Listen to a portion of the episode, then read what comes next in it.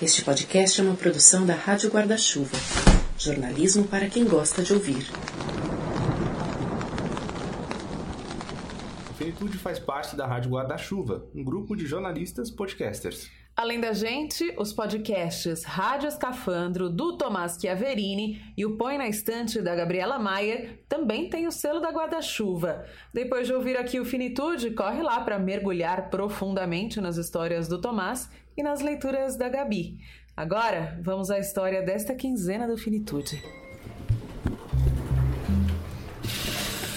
Nessa quinzena a gente vai contar histórias que se entrelaçam e em alguns momentos parecem virar um novelo ou um turbilhão que aconteceu em um único ano. Quem vai nos guiar por esse emaranhado é a Amanda, que tem 22 anos.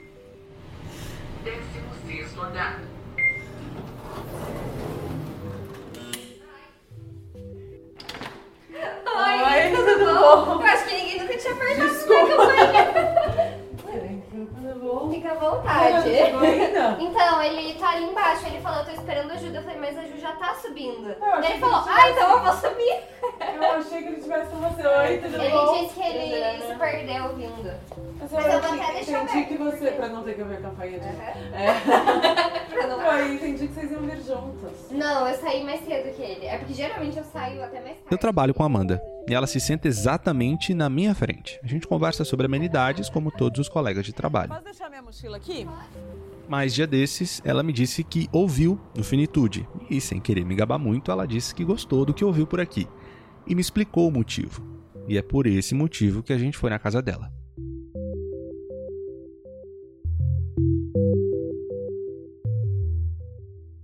Faz dois anos, em 2017, que a minha mãe morreu. Ela morreu dia 30 de janeiro, foi do nada, bem repentino. Ela tava sozinha na casa da praia dos meus avós, né, os pais dela, é, passando a última semana de férias dela. Eu tinha começado a trabalhar naquele ano, eu lembro que ela tava super com o coração apertado, que eu tava com menos férias que ela, porque ela era professora, então ela tinha mais férias, eu já tava no estágio. E ela tinha resolvido ir pra praia no dia anterior, falando: Ah, eu vou passar minha última semana de férias lá. E eu lembro que até não era muito comum ela me deixar sozinha. É, fazia uns seis meses que ela ia pra praia e me deixava de boa, sozinha em casa. Ela era bem preocupada com essas coisas e ela foi me preparando pra vida. Hoje eu vejo que foi isso, assim, é, me deixando com confiança. E aí no dia seguinte, então ela foi no domingo, na segunda-feira, é, na hora do almoço, ela tava lavando a calçada. Ninguém sabe direito porque ela tava sozinha. Mas parece que ela levou um choque e morreu. Acham que tem a ver com. Podia estar descalço, ou de chinelo, ou com a mão meio molhada porque estava lavando a calçada. Parece que foi alguma coisa na extensão da VAP, que ela estava usando a VAP para usar é, para lavar a calçada.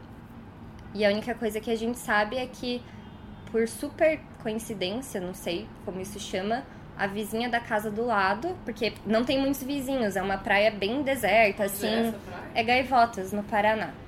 É, tem vizinhos que vêm passar só a temporada.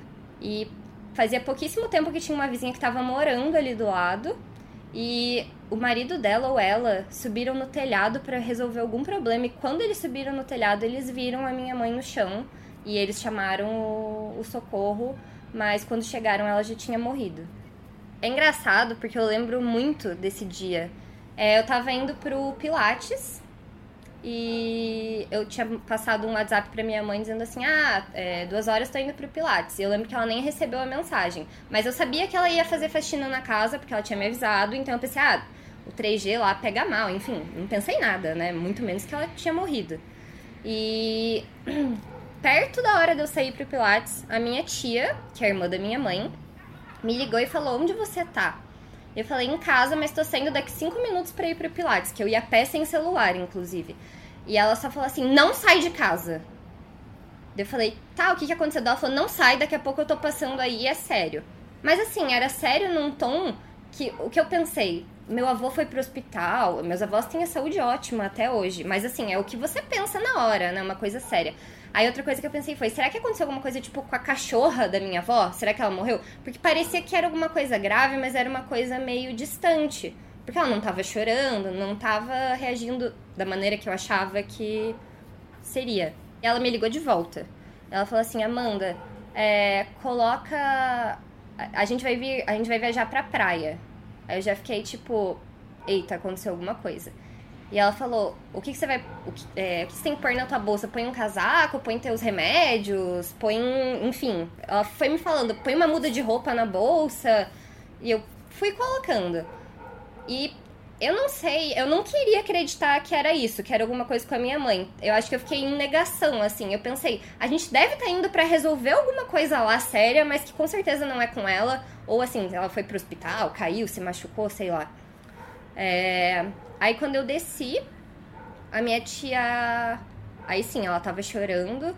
Eu lembro que ela veio dirigindo, mas ela colocou, tipo, um vizinho no carro. Um vizinho meio aleatório, que é uma pessoa que, assim, não ia ficar tão sentida, ia conseguir dirigir caso ela não conseguisse. E daí ela me segurou, assim, no, no braço e chorava. E eu falava, o que, que aconteceu? Fala, pode falar. Nessa hora eu sabia que alguém tinha morrido e eu jurava que ia ser algum dos meus avós. E daí ela falou assim, sua mãe morreu. Aí eu lembro que eu dei um berro, foi a expressão que eu quis, assim, eu gritei comecei a chorar e logo parei.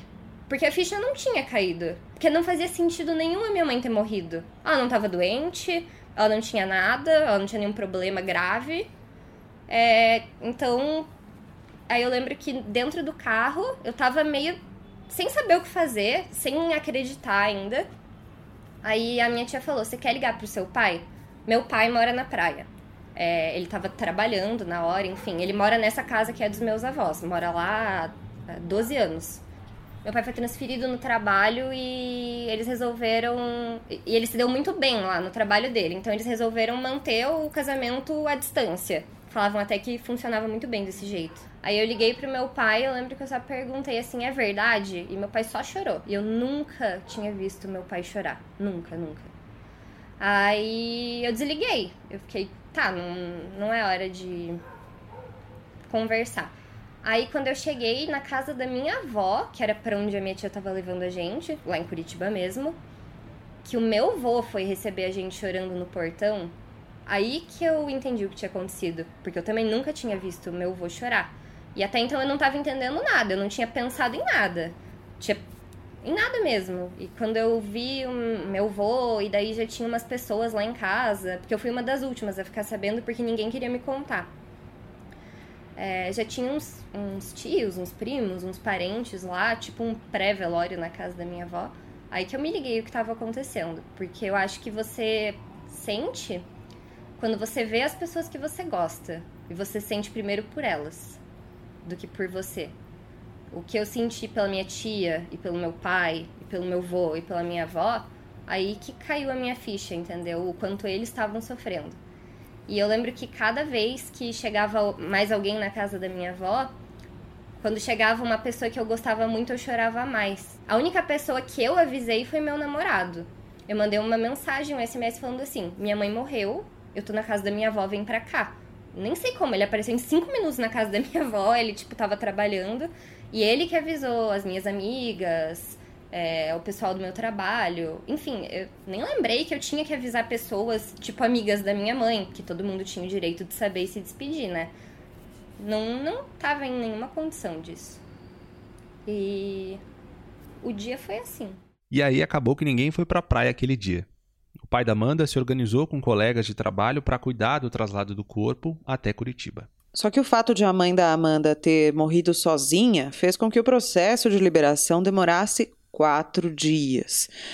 Como se essa morte não pudesse ficar mais dolorosa, o corpo foi liberado justamente no dia do aniversário da avó da Amanda. Aí o meu pai falou: não, a gente paga para ela ficar aguardando mais um dia. Aí teve que ser mais dois, porque parece que ia ser um domingo. E vamos cremar só na segunda para não ter mais esse peso o aniversário da minha avó, que foi quatro dias depois que a minha mãe faleceu. Então foram vários processos. Aí teve o dia da cremação, e depois a gente foi buscar, e teve o dia que a gente foi jogar as cinzas. Então, lá na praia. É uma coisa que ficou meio acordada da minha família, que a gente queria todo mundo ficar lá pela casa da praia, que é o ambiente que a gente mais gosta. Embora jovem e sem nenhuma doença, a mãe da Amanda tinha falado sobre cremação, mas essa conversa sobre morte não tinha passado desse lugar.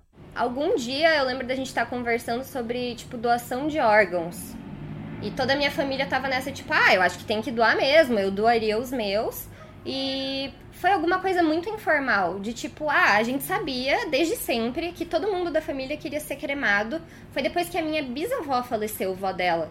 E começou a ser um peso para a família ir até o cemitério que era longe e sentir que não estava cuidando e sentir que precisava ir lá cuidar, que em algum momento a minha avó e meu avô comentaram: Olha que sacrifício, tipo, parece que a pessoa fica fazendo você meio que sofrer depois de morrer.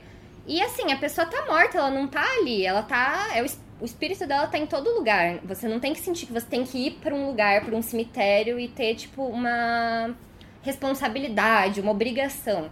Então ninguém quis isso depois que isso aconteceu com a minha bisavó. Todo mundo achava uma judiação que o ficava abandonada lá no cemitério. Era assim que a minha família via. Quatro meses depois de perder a mãe, o tema morte se impôs e virou assunto de uma conversa franca, olho no olho.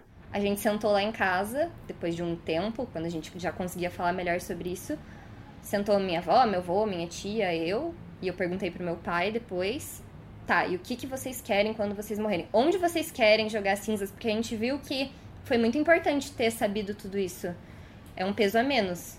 Você já tá vivendo os piores dias da sua vida e você saber o que você fazer, pelo menos te dá o mínimo de consolo possível, se é assim que pode se chamar.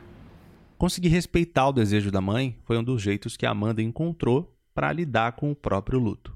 Claro que o primeiro mês, ou os dois, três primeiros meses, são os piores. É, você fica numa.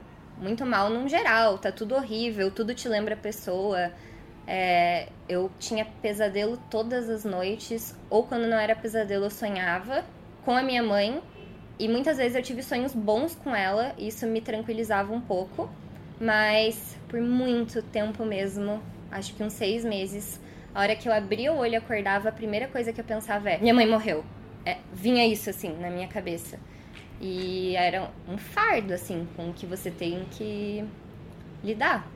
Que a primeira coisa que vem na sua cabeça e seu dia é baseado em fazer as coisas vendo onde a sua mãe não está, que ela devia estar. Mas com o passar do tempo, eu me autorizei a não ficar triste todos os dias. Porque eu pensei, eu não posso viver todos os dias chorando. Eu sentia que ela, onde ela estiver, não ia estar tá feliz se eu tivesse assim. Então, eu tinha que seguir com a minha vida. Mas tem dias e dias. Tem dias que é tranquilo, é, que eu passo bem, que eu não. Agora, né? Depois de mais de um ano, agora faz dois. Mas eu diria que depois do primeiro ano é mais tranquilo. Tem dias que você tá bem.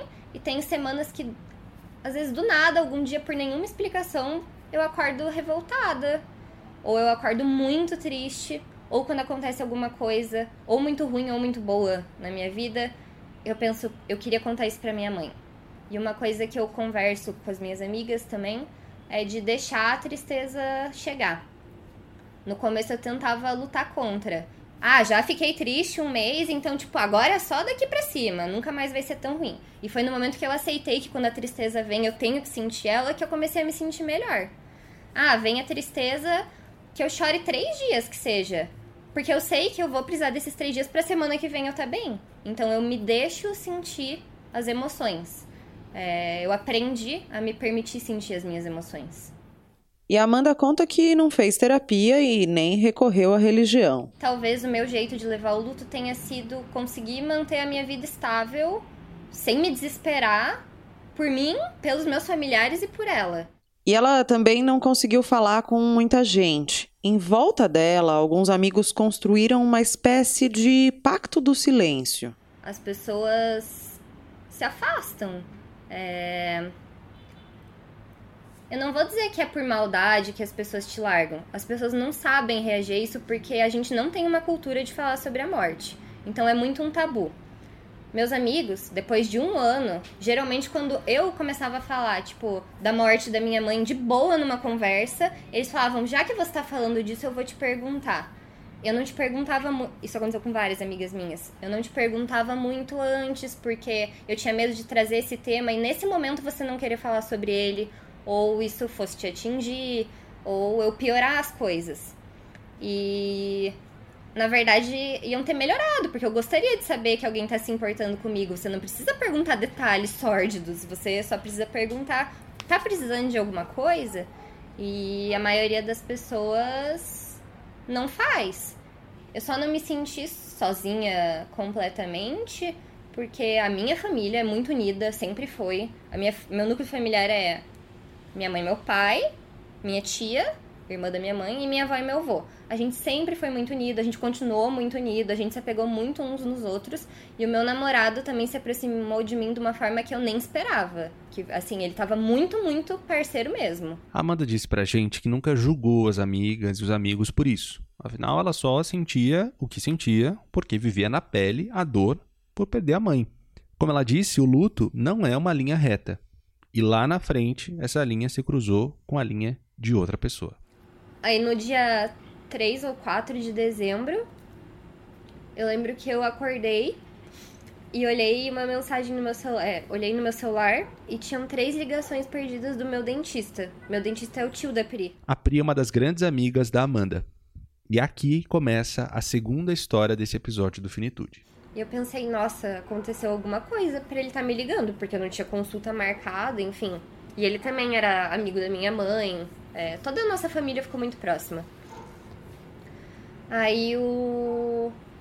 Nisso, eu lembro que o meu namorado levantou da cama, tava escovando os dentes. Eu falei, nossa, o tio da Pri me ligou, que esquisito, acho que eu vou ligar. Nisso, meu telefone tocou e era o namorado da Pri. E eu nunca tinha falado com ele. Você conhecia ele? Eu conhecia ele, sabia dele, o relacionamento deles era meio novo e eu ainda não tinha encontrado com ele, conversado com ele por nenhum meio. Ele me ligou e falou: Oi, Amanda. Ah, eu, eu, eu lembro que a qualidade do. Era uma ligação do WhatsApp, tava péssima e eu não tava conseguindo entender. E ele só falava assim: Ontem de noite teve um acidente. E eu pensei: Meu Deus, a Priscila tá no hospital, né? Foi a primeira coisa que eu pensei. E daí eu já pensei que talvez ela tivesse morrido porque depois que aconteceu com a minha mãe, é a primeira hipótese às vezes que vem na cabeça. É tipo, nossa, morreu. E eu falei, o que, que aconteceu? Ah, teve um acidente e a mãe da Pri foi pro hospital, só que ela não aguentou. Aí nisso eu desliguei. Comecei a chorar compulsivamente. Eu lembro que meu namorado saiu correndo do banheiro, tipo, o que aconteceu? Eu falava, eu não acredito, tá acontecendo de novo. Tá acontecendo de novo. A mãe da Pri morreu. Eu lembro que a hora que eu vi a Pri, a gente nem precisava falar nada. Porque era a pessoa que tava entendendo ela naquele momento. A única amiga que também tinha perdido a mãe. Então eu lembro que ela tava dormindo a hora que eu cheguei, eu não quis acordar ela, porque eu lembro que no velório da minha mãe me irritou muito quando os poucos segundos que eu conseguia descansar e alguém vinha me encher o saco, porque não era nem para ajudar, era me encher o saco. É, eu pensei, deixa, a hora que ela acordar, mas ela só tava de olhinho fechado. Aí eu lembro que nessa hora eu só fiquei abraçada com ela e a gente não precisou dizer nada, a gente só chorou. E ela falou assim: Ah, acho que eu vou lá é, dar uma olhada na minha mãe, porque a gente tava longe do caixão. E eu falei: É, é o que eu recomendo é você dar uma olhada enquanto é tempo, olhar para ela, porque você nunca mais vai conseguir olhar para ela. E eu lembro que teve uma hora que daí a gente entrou lá e a Pri foi perto do caixão da mãe dela e encostou na mãe dela, abraçou, assim, deitou. E eu lembro que tinha muita gente nessa hora e ela olhou para trás me procurando e ela tava serena, ela me deu um sorrisinho de tipo, obrigada, era isso que eu precisava fazer. Eu tava meio com medo de ir até lá, mas é minha mãe, tipo, tá tudo bem e ver ela, é minha mãe. A Amanda soube depois o que tinha acontecido com a mãe da Priscila. Na verdade, a mãe da Pri estava sozinha no carro, depois que eu fui entender. É... E um ônibus biarticulado, lá de Curitiba, bateu nela. E ela sofreu um acidente de carro. Aí uma coisa muito louca é... Eu fiquei sabendo isso e fui eu que contei pra Pri. Uma menina que trabalhava comigo, no meu emprego lá em Curitiba, eu cheguei chorando depois do velório e falei, ela falou, meu Deus, o que aconteceu? E eu falei, ah, a mãe de uma amiga minha morreu num acidente de carro. E ela falou, como é o nome da mãe da sua amiga? E eu falei, Rossana. E ela falou, a minha prima que pediu socorro para ela. Você deve ter percebido que essa história é cheia de coincidências, né? A gente deixa para você refletir depois se tudo isso é uma coisa mística ou se são só acasos de uma cidade que não é muito grande como Curitiba. Agora, na nossa linha do tempo, a gente vai avançar 20 dias. E vai começar aqui a terceira história desse episódio. Eu chego em casa, eu tava na manicure e tinha duas ambulâncias lá na frente do meu prédio. Tem muita gente idosa no meu prédio. Vive tendo ambulância lá porque as pessoas passam mal, chamam, enfim. Eu nunca pergunto pra porteira, ah, o que que aconteceu, quem que tá passando mal. Nesse dia eu senti que eu tinha que falar. E eu falei, ah, é, o que que essas ambulâncias estão aqui? Aí a porteira me falou assim, ai Amanda, eu acho melhor você subir porque a mãe da Ju teve um AVC. A Júlia é outra grande amiga da Amanda, assim como a Priscila da história anterior. E eu falei, meu Deus do céu. Eu subi correndo, tinha uh, os paramédicos do convênio e do serviço público lá, e tava um agito, assim, de paramédico entrando, saindo. E eu entrei na minha casa, a porta da frente da dela, poucos passos, e eu pensei, nossa, mãe da Ju passou muito mal, né? Teve um AVC e depois a gente descobriu que não foi um AVC, foi um infarto. É... E eu vi a mãe da Júlia deitada no chão imobilizada. E eu pensei, ou ela tá desmaiada ou sedaram ela, porque os médicos estavam entrando e saindo e eu tava sentindo um clima meio normal, do tipo a pessoa passou mal e estão vindo buscar para levar para o hospital. Aí o que, que eu fiz? A minha cozinha é logo na entrada da porta. Eu puxei a banqueta e eu fiquei sentada na porta, porque eu tava esperando um momento que eu sentisse que eu não ia atrapalhar para oferecer algum tipo de ajuda. Precisa ligar para algum parente, precisa ajudar para levar para o hospital, ou eu só vou ser um incômodo e vocês estão indo para o hospital e é isso. Aí passou muitos minutos. Aí eu pensei, ah, eu tenho que perguntar alguma coisa, né? Mas não tinha coragem porque eu meio que tava sentindo que podia ser uma coisa ruim e independente se fosse morte ou não, eu não. Meu Deus, mais uma notícia ruim. É...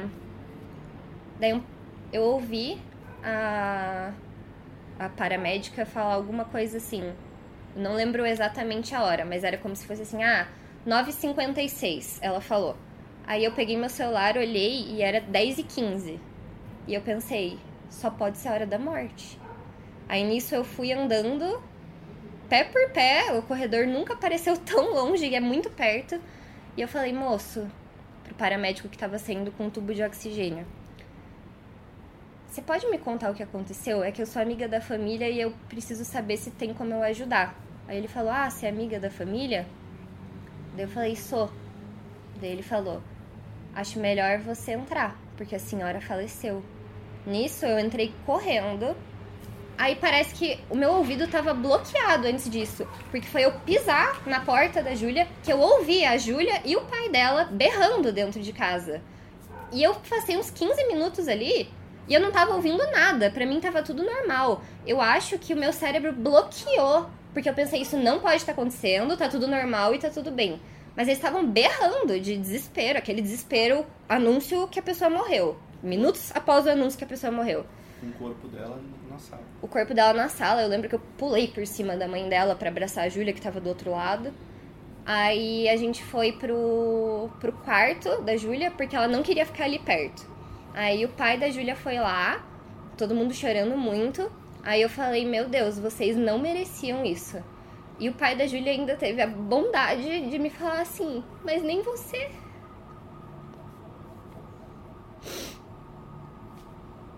E eles sempre foram uma família que.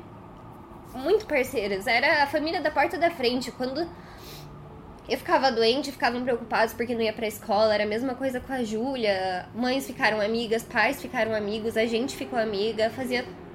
Faz tudo junto até hoje. E a Júlia não queria ficar com os parentes dela. Ela não desgrudava de mim. Ela perguntava para mim: o que, que vai acontecer agora? Como é que vai ser agora? É, eu tô me sentindo muito mal, isso vai passar? Quando isso vai passar? Ela tinha dúvidas, ela queria resolver dúvidas práticas. Tipo assim, ah, você acabou de passar por isso, como é que vai funcionar porque eu quero me preparar? E eu não sabia direito o que dizer para ela, porque não importasse o que eu dissesse, tinha acabado de acontecer, e você não prepara uma pessoa para isso, a pessoa tem que sentir. que é tipo, Ju, vai passar. O que você tá sentindo agora é o pior que você vai sentir. Não se preocupa. Daqui pra frente vai melhorar. Mas sinta agora. Agora é o pior dia. Não se preocupa que agora é o pior dia. Ela falava, não, então tá bom, sabe? É... Eu lembro que ela não quis nem tomar banho na casa dela. Ela trouxe as coisas, tomou banho na minha casa. Ela não queria ficar muito com, com os parentes dela. Ela queria ficar comigo e com a minha família, porque ela. Porque a gente tinha acabado de passar por isso e isso, de, algum, de certo modo, dava conforto para ela. Os laços entre a Amanda, a Priscila e a Júlia ficaram ainda mais apertados quando as três passaram a viver lutos parecidos. Só a gente entendia o que a outra estava passando. Então, quando a gente precisava conversar, desabafar, não teve mais aquele negócio de, ah, eu não sei se é o momento certo de falar com você. Porque as três mães tinham morrido e as três sabiam como estavam se sentindo. Fica meio que um, um acordo, entendeu? Você sabe como outra pessoa tá se sentindo e você tem todo o crédito para falar disso também, porque você tá no seu lugar de fala. Como eu e a Ju, a gente mora praticamente juntas, né? No apartamento da frente, a gente amava bastante a Pri pra ir dormir lá em casa ou ir jantar. Mas é. Quem mais se via mesmo, obviamente, por questões lógicas, eu e a Júlia. Toda semana a gente fazia alguma coisa é, juntas e às vezes a gente falava sobre o tema, sobre o que a gente estava sentindo, às vezes não. Às vezes era só pra ser um momento entre amigas que, tipo, dessa vez a gente não quer conversar sobre isso. Às vezes eu começo a falar, normal, não começo a trazer o assunto da morte, mas eu começo a falar da minha mãe e tem amigos meus que ficam meio. Eu, eu sinto na, na cara deles, na expressão deles, de tipo, ai meu Deus, a gente vai falar disso e eu não sei como falar disso. Mas se eu tô falando dela, tudo bem. Ela é minha mãe, ela sempre vai ser. Ela é a pessoa mais importante da minha vida.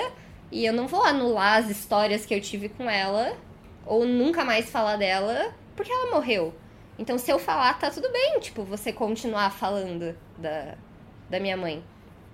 E com a gente não tinha isso, entendeu? A gente aprendeu a discutir o luto informalmente, não era uma reunião, nossa, vamos falar sobre isso, mas com leveza, com naturalidade e a falar o quanto faz falta é, falar sobre a morte, principalmente na cultura ocidental. E lá do apartamento da Amanda, durante a entrevista, a gente ligou para a Júlia, que ainda mora em Curitiba e topou falar aqui com a gente no Finitude.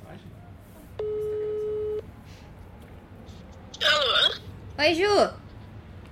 Oi, amiga. Desculpa a demora, a gente se empolgou, foi longe aqui o papo. É que eu tive que resumir dois anos em uma hora, né?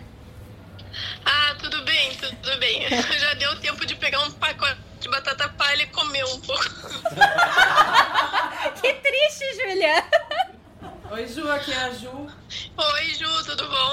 Tudo bem? E aqui é o Renan. A gente tava ouvindo um pouquinho da tua Oi, história Renan. que a Amanda contou. Ah, eu... E foi curioso, né, Ju, que ela fez o mesmo relato que a Amanda, em alguns momentos até falou algumas frases idênticas às que a Amanda falou, né? É, porque de fato elas estavam, estão, né, ainda vivendo situações muito parecidas. E o luto nunca é igual, né? Por mais que sejam pessoas que perderam as mães ainda muito jovens, são pessoas específicas que perderam mães específicas com as quais tinham relações específicas. Então, é, por mais que elas é, tenham vivido a mesma condição ou ainda vivam a mesma condição, nunca é a mesma coisa, né? E talvez por isso seja tão importante essa troca, né? Você fica buscando semelhanças, diferenças, jeitos de lidar, né? Eu lembro muito bem que a primeira pessoa que eu vi depois de minha mãe morrer foi a Amanda. É, eu acho que tava tudo tão combinado de certa maneira que ah, só a Amanda podia estar lá naquele momento, sabe? E naquele dia a única pessoa com quem eu queria ficar era a Amanda. Eu lembro que depois dela aparecer lá em casa começou a chegar muita gente. É, é, meus parentes, principalmente, né? Algumas outras amigas minhas. Mas eu me refugiei na casa da Amanda, tomei banho na casa dela e a gente só se separou porque eu precisava ir pro velório da minha mãe. E o meu pai basicamente me arrastou de lá. E a partir daquele momento, a Amanda se tornou a única pessoa na minha vida que entendia o que eu estava sentindo. Por mais que eu tivesse outras pessoas é, muito próximas que também estivessem no processo de luto, ele era completamente diferente do luto que eu tava passando. O luto do meu pai é diferente do meu, da minha tia é diferente, da minha avó era diferente também. Mas da Amanda se assemelhava muito. A proximidade da Júlia com a Amanda foi tão grande que um detalhe curioso para você, ouvinte do Finitude, a gente estava lá acompanhando a conversa e a foto do WhatsApp da Júlia é com a Amanda, num dia de festa, num dia de formatura das duas. É, o celular estava aberto em cima da cama, né? E a foto estava lá, as duas. Realmente a, a, ligação delas é de 24 horas por dia, né? A gente tirou no dia da formatura dela e daí depois disso é, virou minha foto do WhatsApp. Antes era uma foto comigo com a minha mãe, mas aí depois virou com a Amanda. Daqui a pouco muda pra minha mãe, né? Depois muda pra minha mãe, pra minha avó, pro meu pai, daqui a pouco muda pra Amanda de novo. É, é sem querer, assim, que eu acabo pensando nessas coisas, mas a Amanda tá sempre ali. Ela é muito importante na minha vida. Não tem como não chorar. Ó, oh, Ju, te amo. Você também é muito importante. Não, eu te amo muito, muito, muito. Ai, meu Deus do céu. Pior que o arquivo confidencial do. É. Inclusive, o lenço acabou, eu vou dar uma descida. Obrigada por compartilhar com a gente. Ah, imagina. Um beijo, Ju. Um beijo, beijo. gente. Até mais, Ju. Até mais, amiga. Beijo. Tchau. Tchau. Essa foi a história da Amanda, uma história pesada, triste, cheia de coincidências, mas que resultou em algo muito positivo, que foi a união dessas três amigas e essa abertura, pelo menos entre elas três ali, para falar sobre a morte, né, para debater esse assunto. É, é, curioso porque, obviamente, se fosse uma escolha, nenhuma delas teria escolhido perder a mãe, né? Quando essas coisas vêm, não é porque a gente quis que elas viessem, são só condições que se impõem, né? E como elas, tão jovens, conseguiram se fortalecer, né? Entender esse lugar de fortalecimento mútuo, né? A gente falava, Amanda tem 22 anos, as amigas dela têm idades muito semelhantes. Quando ela per... elas perderam a mãe, elas eram ainda mais jovens, né? Como elas conseguiram se encontrar nesse lugar, né? De, de, de, fortalecimento mútuo, né? De encontrar um refúgio de um mundo inteiro que não está afim de falar disso, porque é muito duro falar disso, e elas se apoiam nesse sentido. E o que eu achei muito curioso, Renan, é como isso chegou em você, né? Isso que você falou, é alguém que trabalha na sua frente todos os dias, pega ali um café, faz uma piadinha e tal. E, eu tenho percebido como é interessante esse lugar de abertura para falar sobre morte, sobre luto e tal. E como muitas vezes eu tenho conseguido acessar intimidades de determinadas pessoas que nem são tão próximas a mim, mas que passam a se sentir à vontade porque vem um canal seguro para falar disso sem ser julgado, né? Ter, ter esse espaço. E não é porque ah, é a Ju ou ah, é o Renan. Eu acho que socialmente a gente tem que se pensar cada vez mais nesse lugar de acolhimento do outro, né? Todo mundo com quem a gente convive está passando por alguma dor específica em algum momento. E muitas vezes esconde essa dor, porque ela não é socialmente bem-vinda. É, e até às vezes por um egoísmo, né? De quem está escutando essa história, ou de, de, um potencial ouvinte dessa história, interlocutor dessa história, como a Amanda falou, dos amigos que não sabiam como falar, que não se aproximavam, que evitavam o assunto, quando o que as pessoas mais precisam às vezes é falar sobre isso, como o episódio do Fernando, por exemplo, é, que tinha passado por várias intervenções médicas, cirúrgicas, e aquela era a rotina dele, a história dele, e era disso que ele precisava falar. É o terceiro episódio dessa temporada, né? Chama O Coração na Janela. Se você não trabalha comigo, mas tem uma história para contar, você pode mandar sua mensagem pra gente, o seu relato, abrir seu coração, criar essa intimidade aí que a Ju tava falando, pelas nossas redes sociais. Muita gente tem mandado coisas legais pra gente, né, Ju? É, a gente por fica muito Instagram. contente quando, quando chegam essas mensagens, né? Em tons tão confessionais, né? Às vezes contando coisas que nunca contaram para ninguém. É. E a gente responde uma por uma. Uma por uma e a gente fica muito contente. finitudepodcast.gmail.com é o nosso e-mail. Os ouvintes antigos estão mandando e-mails, Juliana. Eu As pessoas nos aqui, né? desafiam, né? falam, eu sou antigo, vou mandar um Eu falei um brincando em outros, outras edições aqui do Finitude, ah, faça como os antigos, mande e-mails. E as pessoas estão mandando e-mails, estou muito feliz. Tem também nosso Instagram, Finitude Podcast, e o Twitter é ao contrário, podcast Finitude.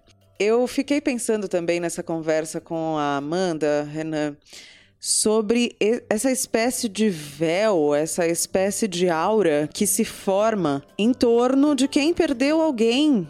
É tão injusto, né? Porque a pessoa já está na dor profunda de ter perdido uma mãe, que eu acho que é um dos maiores medos da maioria de nós, né? Meu, seu, de quem está ouvindo a gente, perder uma mãe. E quem já perdeu deve saber o tamanho da dor que é isso. E a pessoa já está nesse lugar. E aí, em volta dela, se forma essa aura, essa coisa de não vamos tocar aqui, não vamos falar disso. Muitas vezes por inabilidade, muitas vezes por falta de tato, é tudo mais ou menos a mesma coisa, né? E aí, muitas vezes, a pessoa cai nesse processo duplo de isolamento, né? Da dor e dessa recusa de conversar a respeito. E eu tenho percebido, muito por questões particulares das minhas perdas no ano passado, da minha avó materna e do meu pai, e também conversando muito com as pessoas, de que a gente se transpõe muito para situações, né? Então, assim, como eu me sentiria se eu tivesse perdido meu pai? Mas espera, seu pai é seu pai, você é você, a relação de vocês é a relação de vocês. Então, acho que uma das lições que eu tenho aprendido também é não transpor ah, como eu me sentiria nessa situação. Nossa, eu consigo imaginar a sua dor. A gente nunca consegue imaginar, a gente pode acolher, a gente pode, né? Enfim.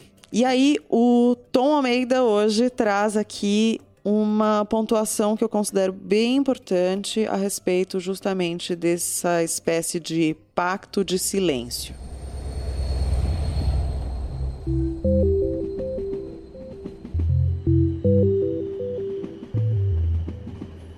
Olá, Ju. Olá, Renan. Como vão? É, que tema importante hoje desse episódio, não?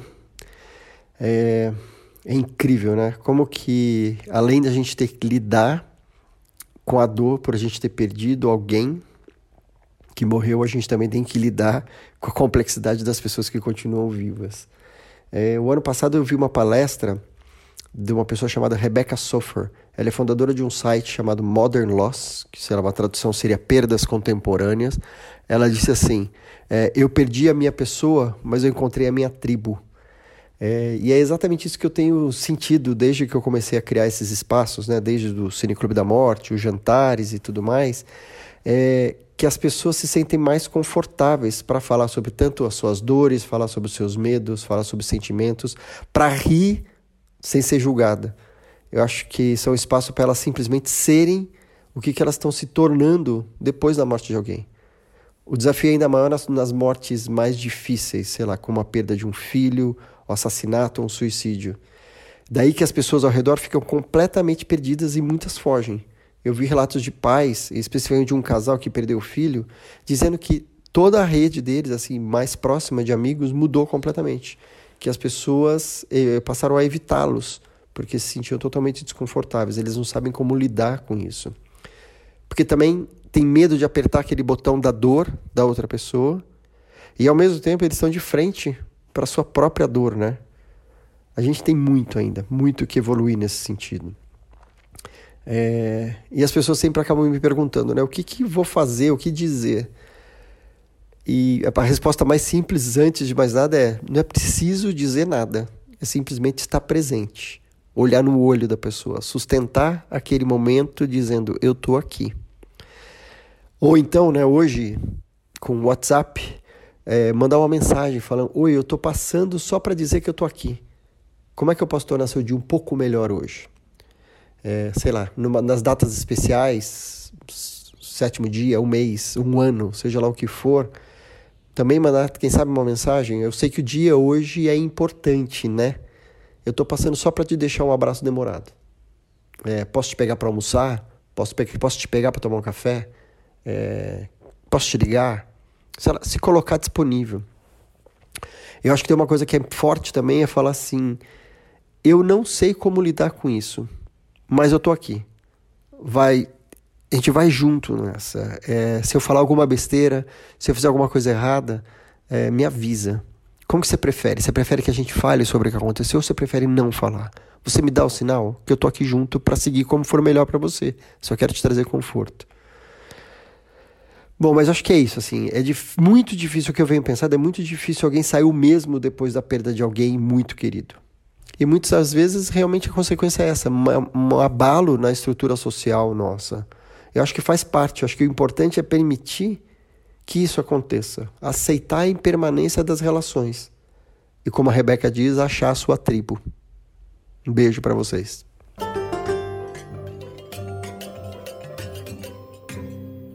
E antes de terminar, nosso momento ok, ok de hoje, Renan, tô acompanhando atrasada hum. a novela Bom Sucesso no Globoplay, que é uma novela, para quem ainda não teve tempo de bater o olho, é uma novela que fala muito sobre a finitude, né? Que fala uh, que o personagem do Fagundes é um personagem do Antônio Fagundes, eu aqui, né? Oi, Fagundes, Fagundes né? O Fá. Fausto, né? Aquelas pessoas com muita intimidade. o personagem do Antônio Fagundes na novela das sete está em estado terminal, decidindo viver várias coisas que ele ainda não tinha vivido, e ele é o dono de uma editora de livros, né? Então ele traz vários elementos também da literatura dentro dessa vivência do personagem dele. E aí o personagem do Antônio Fagundes trouxe esses, num desses últimos episódios que eu assisti, um trecho do Fernando Pessoa que eu não conhecia, na verdade de um heterônimo do Alberto Caeiro. Eu vou ler um trechinho aqui e a gente vai postar esse poema inteiro nas nossas redes sociais também. Mas me chamou bastante atenção esse trecho. O que é preciso é ser-se natural e calmo na felicidade ou na infelicidade, sentir como quem olha, pensar como quem anda, e quando se vai morrer, lembrar-se de que o dia morre e que o poente é belo e é bela a noite que fica. Assim é e assim seja. Eu fiquei pensando muito, Renan, sobre esse é preciso ser-se natural e calmo na felicidade ou na infelicidade. Porque a vida é isso, né? Mora nos contrastes. Sempre que a gente acha que está numa calmaria, às vezes vem uma coisa, tira nosso chão e a gente tem que lidar com isso. E, e no ano passado, com as minhas perdas, eu fiquei pensando muito nisso, assim, sobre não haver paz, mas haver equilíbrio. Então, assim, quão firme você consegue se manter diante de um mundo que está desmoronando em volta, né? Então, não sei, é um convite de uma utopia esse aqui. Eu acho que não dá sempre para ser calmo. Natural, talvez, mas calmo, talvez não.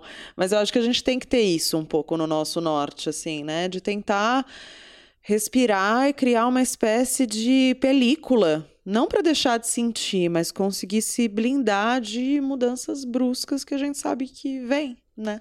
E até do próprio luto, né? Que a Amanda tava falando da coisa da não linear... Linear... Ih, como é que fala isso? Linearizada? Linearidade. É isso? Da linearidade? Linearidade. Exercício de fono, né? É. Dessa coisa do luto não ser linear, é, de alguns dias você tá muito mal, ou de alguns momentos você precisar ficar muito mal, chorar, ficar triste. E tudo e bem. E tudo bem, e logo fica bem, e porque você tem que tocar a vida, cuidar das coisas. E não importa que você tenha alguns dias para ficar muito mal, é, cinco anos depois daquela morte, daquela perda, ou dez anos depois, ou dois dias depois. Tudo bem, você vai ficar mal, você vai voltar, vai ficar bem, vai lembrar, enfim. Até porque isso é também o que ela é, né? Amanda é o que é hoje? Alguém é, de uma estatura específica, de um peso específico, uma profissão específica e um luto específico. Uhum. É uma das características dela hoje. É impossível dissociar. Exato. É impossível dissociar a personalidade dela dessa vivência dela. Então, não acolher essa parte da personalidade dela é não acolher ela.